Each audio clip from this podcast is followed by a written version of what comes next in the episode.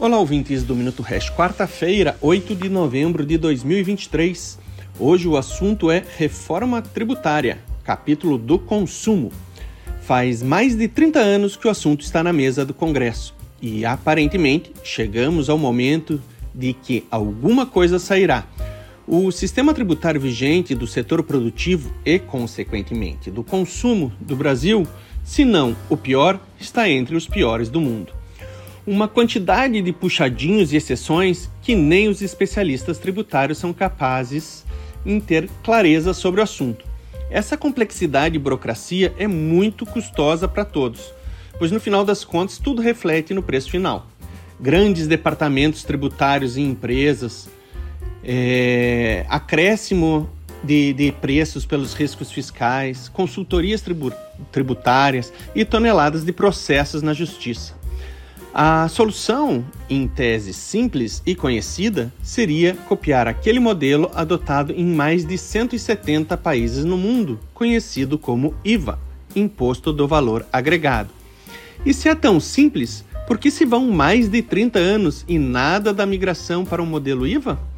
Porque isonomia e transparência nunca foi o objetivo final.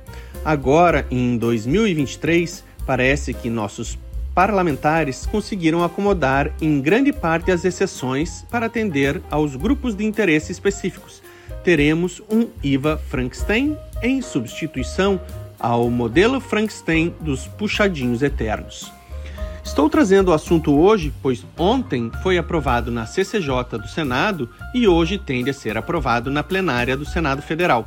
Como houveram alterações no texto, se aprovado, o texto vai voltar para a Câmara Federal antes de ir para a sanção presidencial. Quase unânime para cada um por diferentes razões, o texto está longe de ser ideal. Mas, como todos defendem, o ótimo é inimigo do bom e irão levar em frente. Seria demais esperar pelo ótimo ou ao menos o abre aspas ideal, fecha aspas. O Brasil sempre disse ter um modelo de arrecadação pautado no consumo, o que é um absurdo para um país pobre como o nosso. Quem cobra muito imposto no consumo não pode se dizer defensor de justiça social. Mas enfim, para sair desse estigma, nosso governo, com sua sede arrecadatória, vem buscando nos tornar um país com um modelo arrecadatório pautado na renda. Entretanto, sem abrir mão da carga tributária do consumo.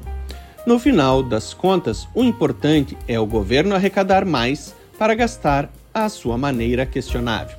Reduzir despesas para cortar tributos, em especial no consumo, nunca esteve e parece que nunca estará sobre a mesa. O ministro Haddad já se pronunciou que, com a reforma do jeito que está sendo debatida, o nosso IVA ficará na casa dos 27,5%, maior alíquota do mundo. Como referência, nossos retrógra, retrógra, retrógrados, desculpe, vizinhos têm 10% no Paraguai, 13% na Bolívia e 19% na Colômbia. Brasil, Zil, Zil, campeão em exploração tributária mundial.